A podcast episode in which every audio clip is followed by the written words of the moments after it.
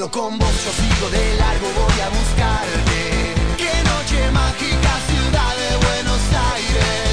Se queman las horas de esta manera, nadie me espera. Como me gusta verte caminar así. Me quedo con vos, yo sigo de largo, voy a buscarte.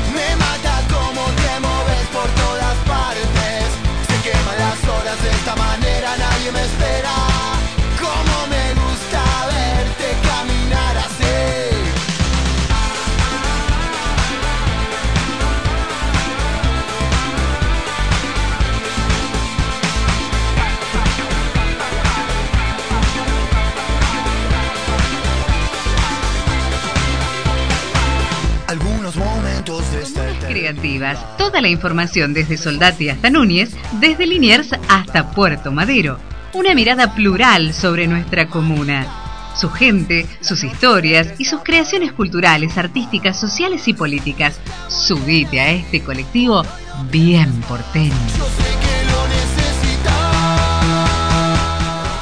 Señores y señores, seguimos aquí en Comunas Creativas. Cristian Neves, muy buenos días nuevamente. Muy buenos días, Roberto. Sí, de verdad, nuevamente venimos de nuestro anterior programa Mirada Ciudadana. Realmente fue muy interesante las diferentes charlas que tuvimos con la doctora y, con la arquitecta Graciela, ¿no? Y seguimos recorriendo los barrios porteños, las comunas, sobre todo en estas últimas semanas, esta disputa que hay entre el gobierno porteño, los diferentes partidos políticos sobre este famoso decreto lanzado arbitrariamente por el Ejecutivo porteño, ¿no? Nos referimos puntualmente al, decreto 251. Así es, Roberto, el decreto 251-14, eh, un decreto realmente muy controvertido eh, que nombra a, un- a- gerentes como para eh, desempeñarse en las diferentes comunas, no teniendo en cuenta las funciones específicas de, las diferentes comunas eh, ya establecidas hace varios años atrás cuando salió la ley eh, 1777, ¿no es así? Así es, sobre todo que en una primera instancia el, el Poder Judicial le había dado el visto bueno a todos los amparos que habían presentado los comuneros del Frente para la Victoria y algunos de otros partidos y después nuevamente falló el tribunal en contra de ese fallo y bueno, como que hay un tire y afloje frente a este decreto. Así es, sí, sí, tal cual como vos bien decís, eh, todavía creo que el, el tribunal eh, no ha fallado en forma definitiva eh, respecto de los diferentes amparos que se han presentado, ¿no? tanto por el Frente para la Victoria por, como de, por parte de, otros, otros organismos y, y de grupos independientes de vecinos. Recuerdo que Eh, estaba aquí en vivo Dina Fraga, la comunera del Frente para la Victoria por la Comuna 6, cuando estaba dando la noticia de que habían aceptado su amparo, le habían hecho lugar y habían ordenado al Ejecutivo porteño a tomar medidas al respecto y después, eh, una semana más tarde, todo lo contrario. Así es, sí, sí, tal cual. Así que bueno, continuamos con, con este tema que realmente genera mucha controversia. eh, y bueno, veremos cómo, cómo continúa en los eh, días sucesivos, ¿no es así? Vamos a estar hablando con nuestro columnista Fernando Cantero sobre estos temas, principalmente también las, las viviendas populares de la ciudad de Buenos Aires, la antigüedad, ¿no? que se basa en otros países, en otras partes del mundo, y también vamos a estar hablando con un vecino ilustre del barrio porteño de Parque Chacabuco que ha escrito sobre la ciudad de Buenos Aires y lo hizo muy bien, ¿no? Va a presentar su, su obra en los próximos días y va a estar compartiendo con nosotros cómo lo inspira esta ciudad de Buenos Aires, cómo lo inspiran estas comunas para escribir, para dar a conocer su trabajo. Así que tenemos una jornada muy amena en lo que resta del día y en lo que resta de este programa Comunas Creativas, Cristian. Así es, Roberto. estábamos refiriéndonos eh, recién a Leonel Contreras, que ha escrito eh, un libro haciendo una cronología histórica de la ciudad de Buenos Aires. Eh, el título realmente es prometedor. Bueno, este, en un rato seguramente vamos a estar charlando con él en relación a, este tema y, y, bueno, seguramente que va a ser muy interesante, ¿no? Esta cronología que hemos iniciado también con respecto a las comunas que empezó en 1972 con la ordenanza municipal 26.607 y que finalizó en el año 2009 cuando comenzaron a funcionar en el ámbito electoral las 15 comunas y los nuevos 167 circuitos electorales. Vamos a estar echando un poco de estas cronologías comuneras históricas sobre nuestra ciudad de Buenos Aires. Así es, Roberto. Bueno, seguramente ahora en un ratito también eh, conversaremos eh, con Fernando Cantero, quien tuvo un papel eh, sobresaliente en, todo lo que respecta a la ley de comunas, la ley 1777, cuando él presidía la comisión de descentralización de la legislatura porteña. Así que bueno, seguramente este, nos va a poder comentar y retomaremos un poco los antecedentes de, esa ley que, tardó tanto en salir, eh, pero que bueno, finalmente fue promulgada eh, en el año 2007, ¿no es así?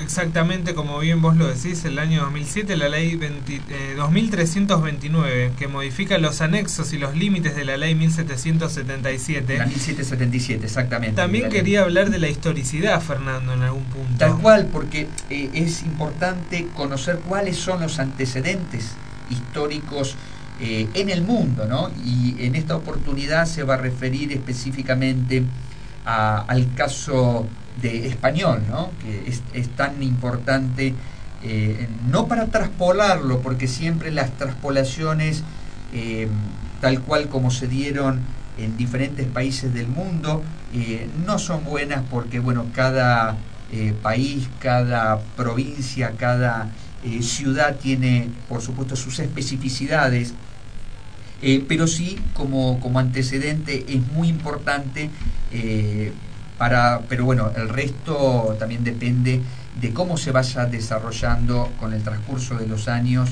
eh, este, este tema de, las comunas en la ciudad de Buenos Aires. Es una, una cuestión bastante novedosa, eh, bastante novedosa para, para, todos nosotros. Sabemos que está costando bastante por eh, diferentes cuestiones relacionados con temas políticos y demás. Eh, poder instaurar definitivamente que funcionen eh, como se había pensado en su momento eh, las comunas, pero bueno, de a poco y, con mucho esfuerzo los ciudadanos más comprometidos de las diferentes comunas de la ciudad de Buenos Aires están trabajando desde hace muchísimos años, algunos de ellos, para que las comunas realmente lleguen a buen puerto, se pueda descentralizar el, gobierno de la ciudad de Buenos Aires y que cada vecino de la ciudad pueda acercarse, participar para que eh, todo eh, mejore en cada una de en cada uno de los barrios y de las comunas. Hemos tenido en vivo aquí en nuestros estudios a comuneros de diferentes fuerzas políticas y manifiestan esto, ¿no? La, los intereses mezquinos que mencionábamos anteriormente sobre cada política en particular y bueno, eso no puede dar fluidez, no puede dar dinamismo y no pueden llegar a lo que en algún momento originariamente se planteó sobre esta ley de comunas, las diferencias en, el presupuesto participativo, el desconocimiento de algunos vecinos que pueden participar libremente. Entonces cuesta ponerse de acuerdo y es por eso que se dan esta serie de inconvenientes y sumado a esto los atropellos forzosos del gobierno porteño. Exactamente, Roberto, tal cual vos decís, vos fijate que ya pasaron tres años de la primera elección eh, de las juntas comunales y todavía por falta de información adrede, ¿no? Eh, con respecto a, la difusión de, lo que debería haber sido eh, todo lo relacionado con, las comunas, sus funciones, sus misiones y demás, eh, mucha gente aún hoy desconoce en absoluto qué son las comunas, para qué sirven, cuáles son sus objetivos. Eh, parece extraño, ¿no? Que supuestamente, en teoría, los ciudadanos de Buenos Aires eh, que están relativamente bien informados, pero aún así nos sorprende eh, día a día cuando charlamos con diferentes vecinos que desconocen qué son las comunas este, y, bueno, realmente eh, eso nos, nos, permite reflexionar al respecto y preguntarnos cómo puede ser que ya hace tres años que fueron electos las, diferentes juntas comunales y cómo todavía hay muchos vecinos que desconocen eh, todo lo referido con, con esta cuestión, ¿no es así?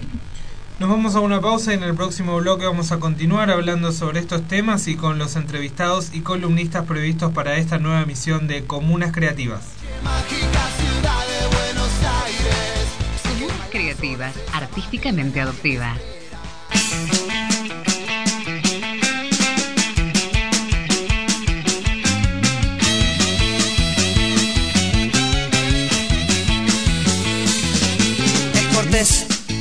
Galante,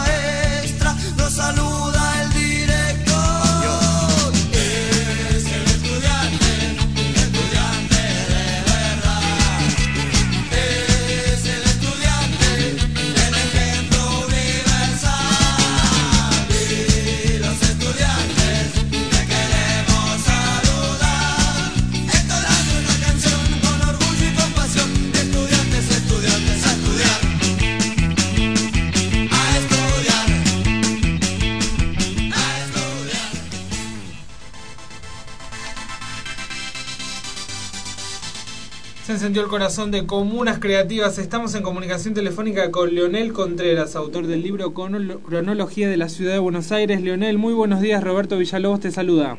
Hola, ¿qué tal? Buenos días para todos.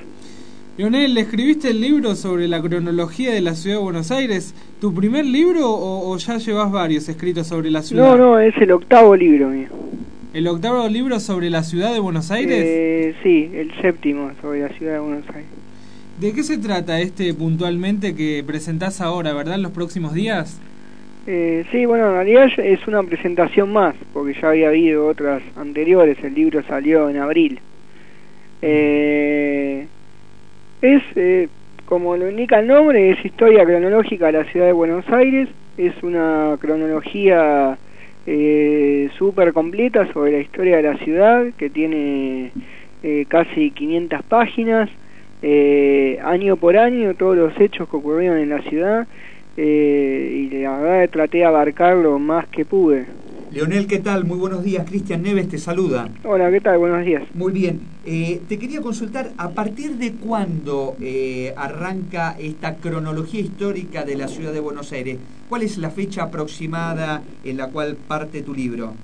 Mira, la cronología, el título, viste que dice, si, si lo viste, dice 1536-2014, ¿no? 1536 es la fecha del asentamiento de Pedro de Mendoza, lo que se conoce como primera fundación de Buenos Aires, que no, no fue tal.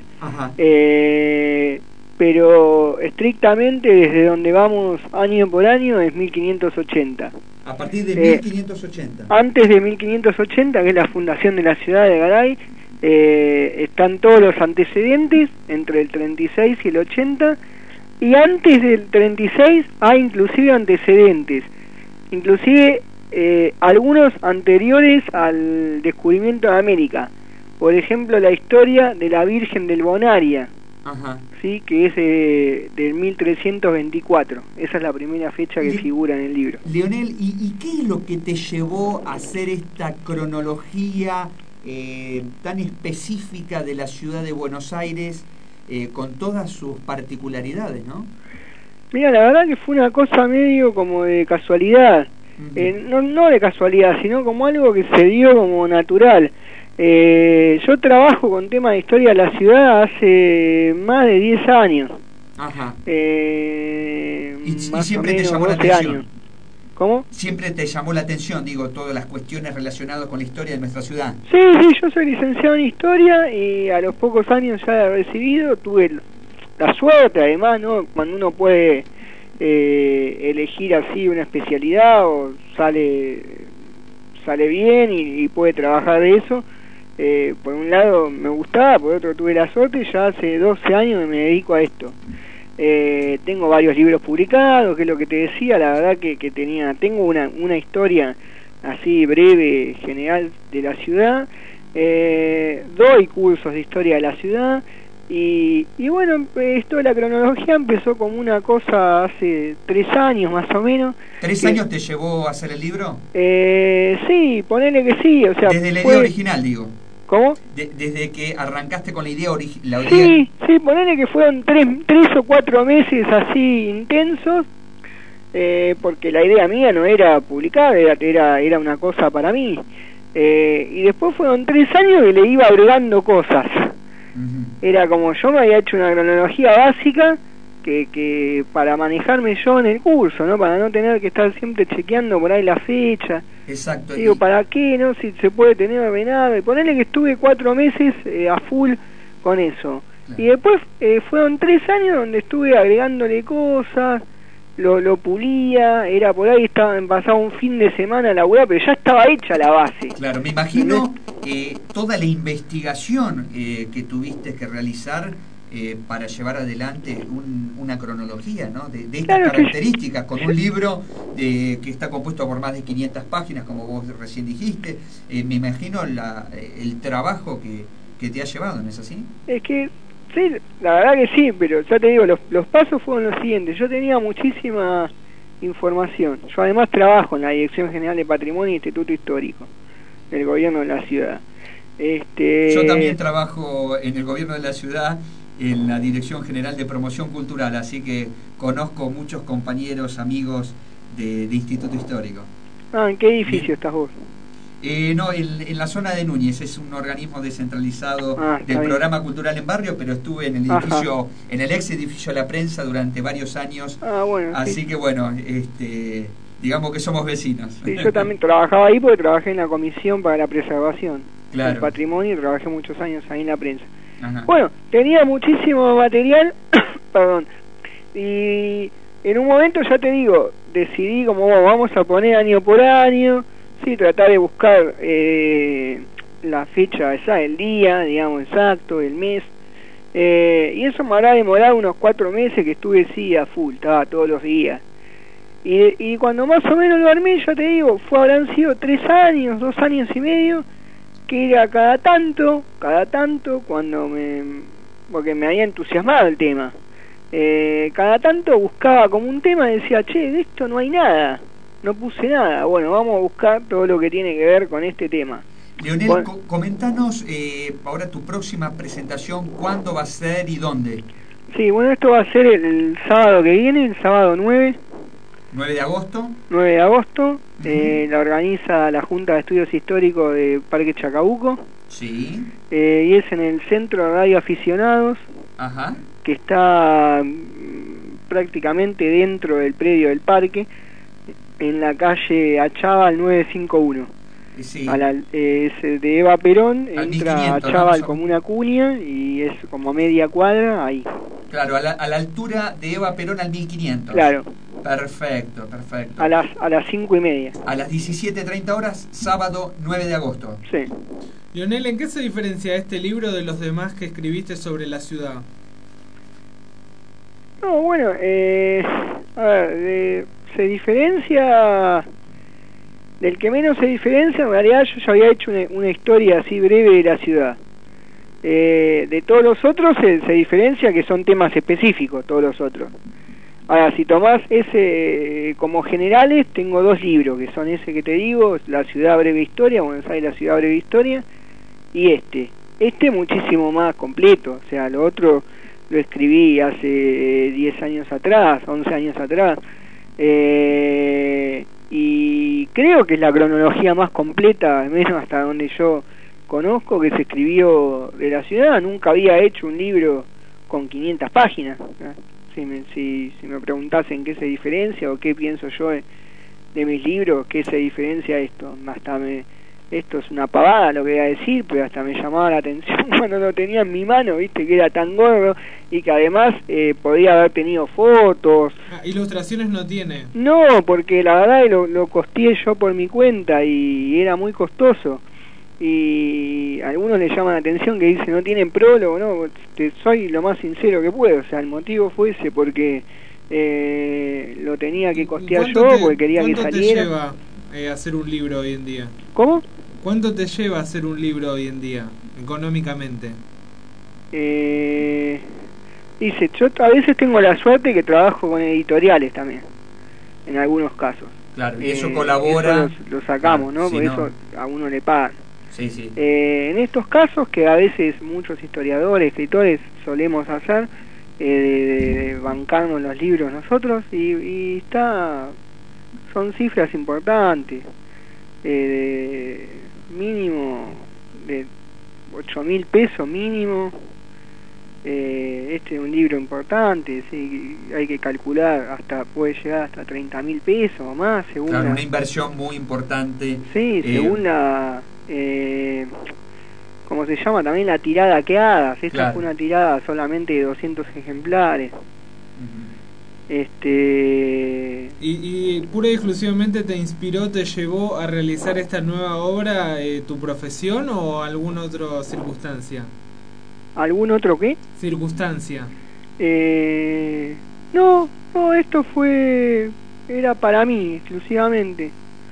Este, lo empecé a trabajar para.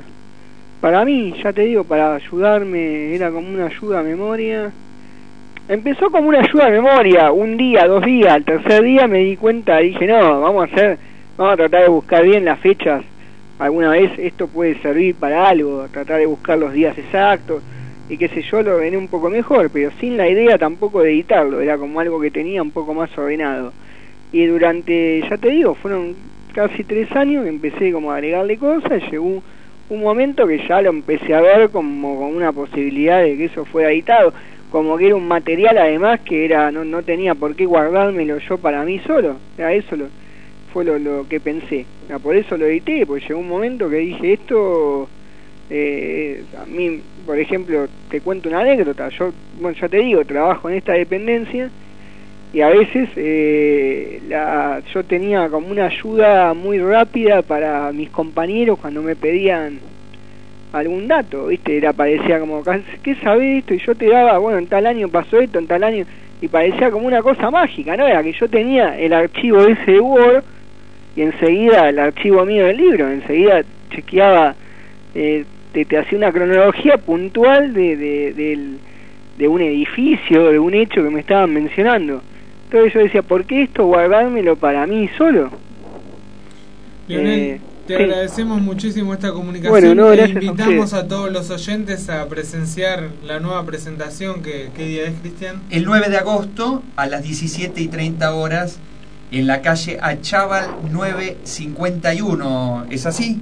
Sí, Perfecto. El próximo sábado a las 17 y 30 horas eh, en esa dirección, altura Parque Chacabuco, eh, eh, duran- eh, sobre la avenida Eva Perón al 1500, esa es la altura aproximada. Barrio porteño de Parque Chacabuco. Exactamente, exactamente, para que todo el mundo, todo aquel que, que le interese el tema, eh, se pueda acercar. Muy bien, Leonel, te agradecemos muchísimo esta comunicación. bueno, no, gracias a ustedes. Que tengas buenos días y éxitos en tus No, publicaciones. igualmente, gracias. Muy bien, era Leonel Contreras, autor del libro Cronología de la Ciudad de Buenos Aires.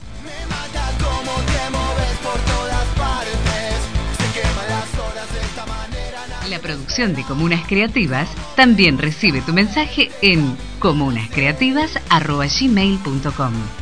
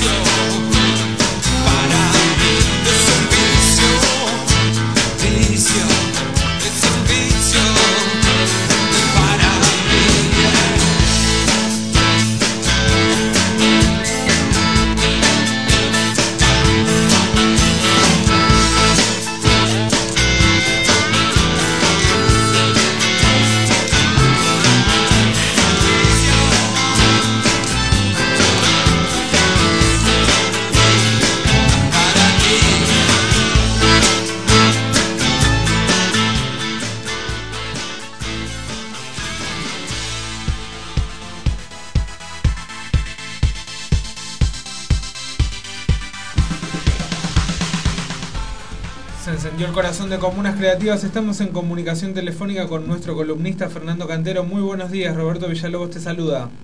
¿Cómo te va Roberto? Buenos días. Un gusto tenerte aquí nuevamente en este día primaveral en la ciudad de Buenos Aires, Fernando. Así es, un día prima- primaveral y además al ritmo de los ratones paranoicos. Y a ver cuándo te tenemos aquí presente en vivo en nuestros estudios. Y bueno, arreglamos y estaré ahí presente, cuando ustedes digan. Cuando vos quieras, Fernando, siempre eh, estás invitado, obviamente. Bueno, Eh, Es más, como, como ya te dije en alguna oportunidad, no hace falta ningún tipo de invitación. Vos sos parte fundamental del equipo que conformamos este programa, ¿no? Bueno, les agradezco mucho. No, por favor. Y ahora queremos escuchar algunos antecedentes históricos referidos a las comunas, ¿no? Como el caso español. Bueno, sí, vos, a ver, eh, al principio del programa, que después tuvo, eh, en realidad tuvimos un mes de mundial y no continuamos con el tema, este, contar en su momento que cuando España vuelve a la democracia después de muchísimos años, después de la dictadura del franquismo, este, se da un fenómeno. eh, que es el fenómeno de lo que nosotros acá cono- conocemos como comunas, ellos le dicen alcaldías, ¿sí? Eh, que tiene un mentor, que es Jordi Borjas, que es un, un geógrafo y urbanista muy importante, que este, no solamente lo tiene en su tierra, que es Cataluña, sino en toda España, y además de toda España, después derrama eh, esa forma de renovación política en muchos países latinoamericanos. Estamos hablando de, de Bogotá, en Colombia, de Montevideo, este, de Porto Alegre, en Brasil, este, en Santiago de Chile lo mismo, y bueno, y en Argentina es tomada este, esa idea eh, de nueva forma de hacer política y especialmente de pasar de la de democracia representativa a, a una democracia mucho más activa este, de los ciudadanos y de los vecinos, en este caso de la ciudad de Buenos Aires, este, lo toma la constitución de la ciudad en 1996. Pero hoy quisiera hablarte también de algo que se empieza a ver con este tema, que es la diferencia entre gobernabilidad y gobernanza. No sé si ustedes saben cuál es la diferencia ahí. No, a ver, Es muy interesante, Fernando. Por favor, comentanos. Bueno, a ver, la gobernabilidad este, es un concepto que tiene muchísimos años y que con el paso del tiempo y con la actividad democrática y este, la participación ciudadana va quedando un poco como de modé, podríamos decir. La gobernabilidad tiene mucho más que ver con este, gobiernos que tratan de este, que la democracia no sea participativa, de tener una población que solamente vote cada dos años, de este, tener una ciudadanía aquietada y la gobernanza pasa a ser el buen gobierno. Y el buen gobierno tiene mucha injerencia en ese buen gobierno la sociedad civil. Recordemos que la sociedad civil son todos los estamentos menos el gobierno y el ejército, ¿sí? La ciudad, la sociedad civil, la sociedad civil, este, como referente y trabajando junto al gobierno, habla de la necesidad de un buen gobierno, valga la redundancia, y ahí sale el concepto de gobernanza. Que Eh, tiene como principio este, ocho, ocho principios, ¿sí? Este, que yo te los voy a ir diciendo, podemos ir hablando de cada uno de ellos. Sus características principales son la participación, la legalidad, la transparencia, la responsabilidad, el consenso, la equidad, la eficacia, la eficiencia y la sensibilidad. Este, y vos fijate que la idea de comunas en la ciudad de Buenos Aires tiene mucho que ver con esto, la participación, ¿sí? Le tuvimos que dar un marco de legalidad a través de la ley 1777, por más que ya estaba consagrada y está consagrada la idea de comunas en el artículo del 127 al 131, la transparencia en la acción de gobierno. ¿Por qué te digo esto? Porque en las comunas el ida y vuelta entre el comunero y el vecino es algo que se da diariamente. Y este, la transparencia de la función del gobierno del comunero está clara, porque el vecino está monitoreando diariamente cómo el comunero o la comunera llevan adelante las políticas necesarias para mejorarle la calidad de vida. y Entonces, de ahí según, viene la responsabilidad que tiene que tener el comunero según tu y el criterio, la- consenso que tiene que buscar con los vecinos o lo que es, en este caso, en las comunas, el consejo participativo. Sí, te escucho, me querías decir algo. Sí, Fernando, según tu criterio, en la ciudad de Buenos Aires hay gobernabilidad o gobernanza. A ver, ¿el gobierno de la Ciudad de Buenos Aires o las comunas? El gobierno de la Ciudad de Buenos Aires tiene gobernabilidad, no tiene gobernanza. Porque el gobierno de la Ciudad de Buenos Aires... Pero ¿qué es lo que se lleva en la práctica? Hola. Eh, eh, Fernando, eh, en relación a lo que está diciendo Roberto, eh, consultándote si eh, en relación a las comunas hay gobernabilidad y gobernanza, eh, podríamos resumir hasta ahora como para que también el, el público y aquellos que eh, aquellos vecinos que eh, realmente desconocen o conocen muy poco del tema comunas, eh, podríamos resumirlo hasta, hasta el momento, todo lo que vos has dicho, de la siguiente manera, si te parece. Es decir, en general tenemos una democracia representativa. La idea es que paulatinamente vayamos pasando, por lo menos en lo que se refiere a, a la cuestión de comunas, hacia una democracia participativa. Esa democracia representativa estaría relacionado con la gobernabilidad, con el concepto de gobernabilidad, y eh, la democracia participativa estaría eh, más asociada a este concepto de gobernanza eh, que, tiene que ver con un buen gobierno compuesto por estos ocho principios que vos has citado hasta el momento. En lo que a mí respecta, creo que, y, temo no, no, no equivocarme, en, en relación a, la cuestión de comunas, eh, y es que eh, todavía queda un largo trecho por recorrer para poder eh, lograr el objetivo para el cual fueron creadas las comunas, que es una mayor, un mayor nivel de, de- de descentralización y no solo eso, sino que se pueda plasmar una democracia verdaderamente participativa. ¿Podríamos resumirlo más o menos de esta manera? Sí, podemos resumirlo más o menos de esa manera. Obviamente que hoy este, las comunas no tienen las condiciones dadas para poder llevar adelante con eficacia la gobernanza. ¿Por qué? Porque en realidad todavía, eh, pasando ya eh, más de dos años en sus funciones, los comuneros no han recibido este, todos los instrumentos necesarios para hacerse cargo de lo que se tiene que hacerse cargo. Entre ellos el presupuesto, ¿no es y así? de hecho el presupuesto. Pero además Fundamental. personal para este, arreglar las calles y las veredas que les, que, que les corresponden, porque las avenidas no, pero las calles y veredas internas sí. Es decir, que no Las pueden desarrollar, eh, discúlpame, discúlpame Fernando, es decir, que de esa manera no pueden desarrollar ni siquiera las funciones exclusivas para las que fueron creadas, ni hablemos de las concurrentes. ¿no? Exactamente. Las, las funciones que están en la constitución de la ciudad y menos las funciones que también este, le marca la ley 1777. Este, pero bueno, tengamos en cuenta que la idea de comunas está ligado a lo que yo te decía anteriormente, al concepto de gobernanza. Ajá. Este, Roberto me preguntaba qué opinaba del gobierno de la ciudad de Buenos Aires. No, es un gobierno que busca gobernabilidad, no busca gobernanza, no busca un diálogo este, de ida y vuelta con los sectores participativos de la ciudad de Buenos Aires y con sus vecinos. No se lo quiero hacer cargo solamente al gobierno de Mauricio Macri, sino que creo que este, los gobiernos anteriores eh, han tenido una mirada similar en ese sentido. Y vos lo has dicho en reiteradas oportunidades en este programa, ¿no?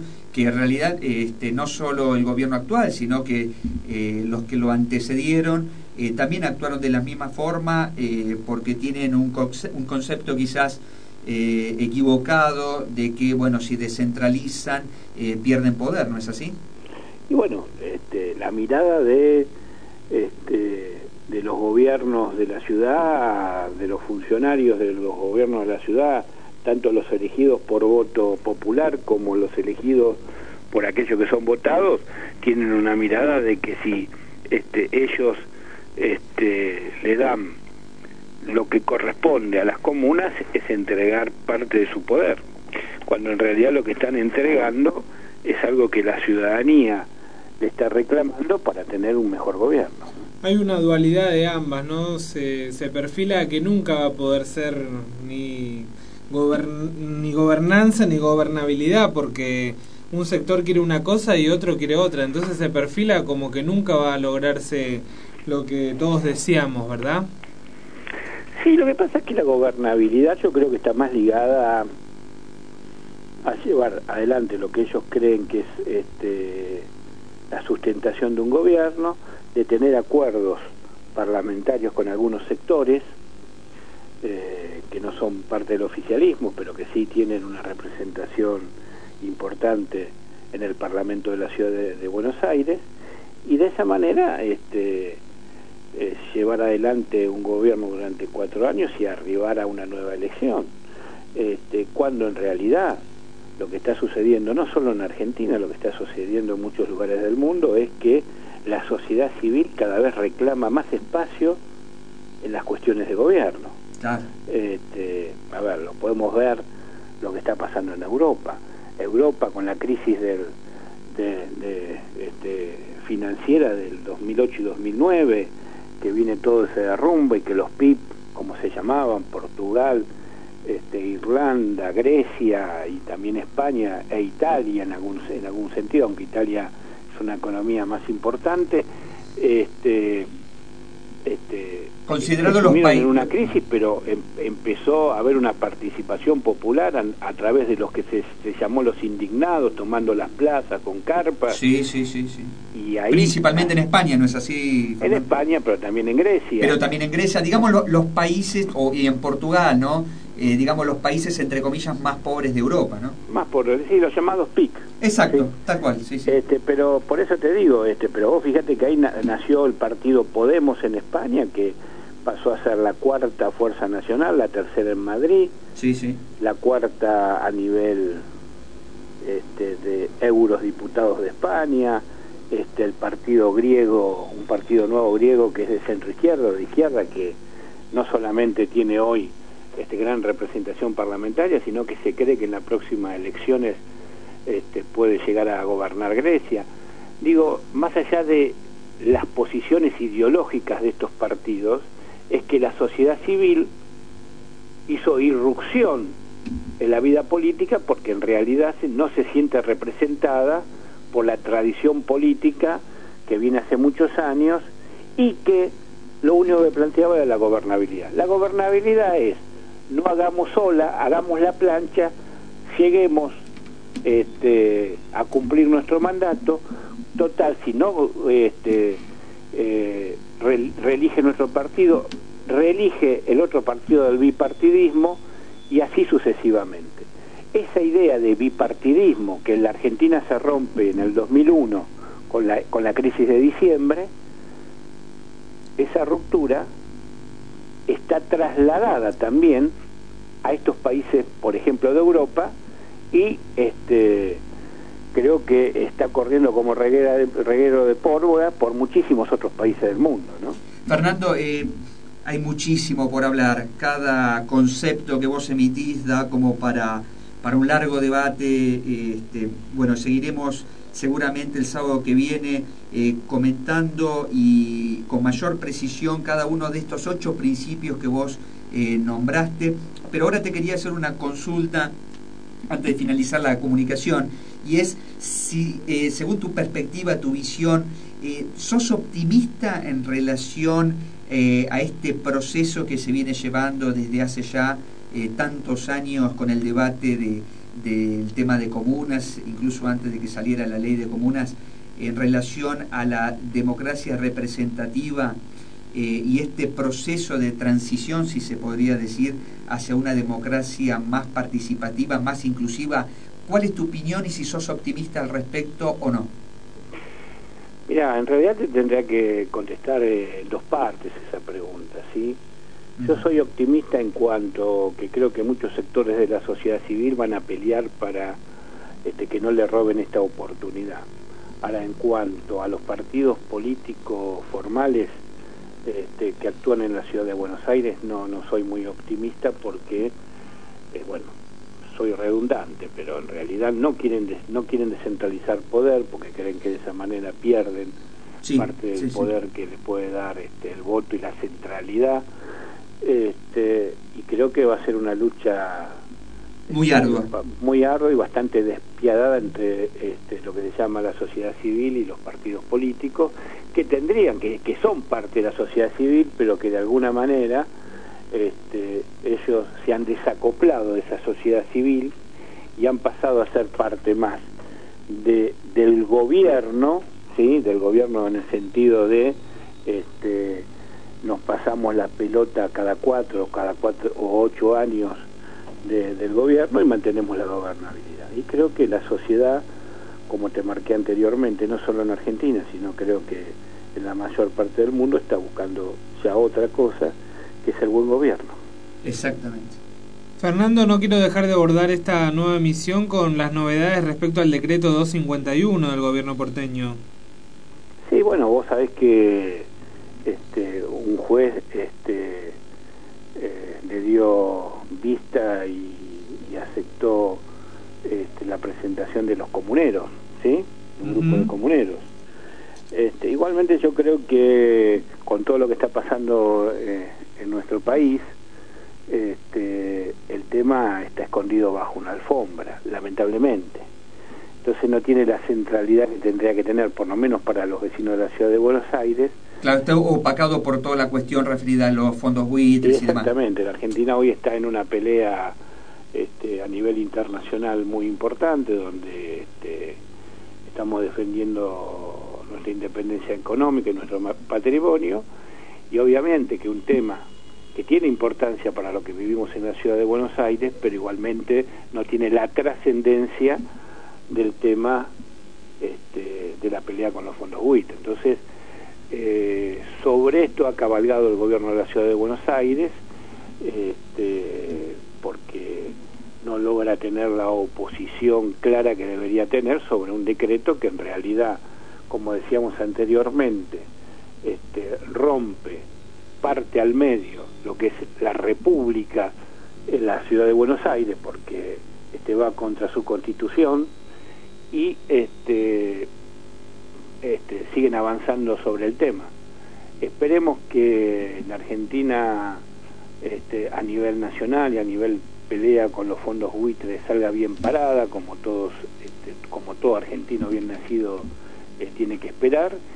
Y terminada esta pelea, por lo menos la pelea más de fondo, seguramente eh, en estos temas la pelea es larga, pero la pelea de fondo terminada, salga a la luz este tema del decreto 251 y lo podamos resolver este, dentro de los parámetros que tiene que ser resuelto, que es que tiene que ser viable la constitución de la ciudad de Buenos Aires y la ley 1777.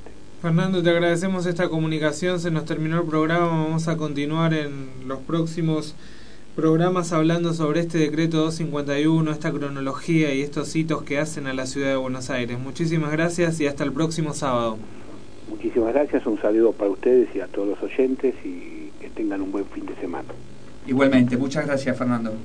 Muy bien, era Fernando Cantero, columnista aquí de Comunas Creativas, ex legislador de la ciudad de Buenos Aires, ex diputado nacional por esta ciudad de Buenos Aires. Cristian, hemos llegado al final de nuestro programa. Así es, Roberto, realmente gustoso, como siempre digo, de poder compartir eh, ambos programas, tanto Mirada como Comunas Creativas con vos, eh, con todos nuestros compañeros, con todos nuestros oyentes. Así que bueno, como siempre, finalizando este nuevo programa de manera muy gratificada.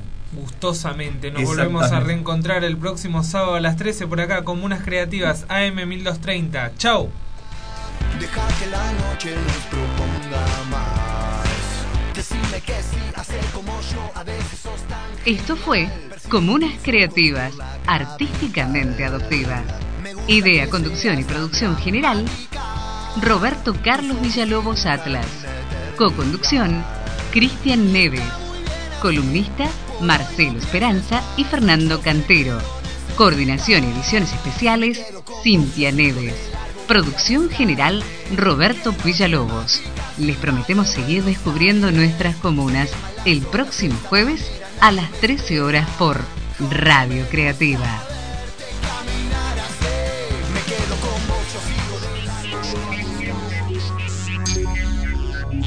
El sábado es el día de la semana que sigue al viernes y precede al domingo.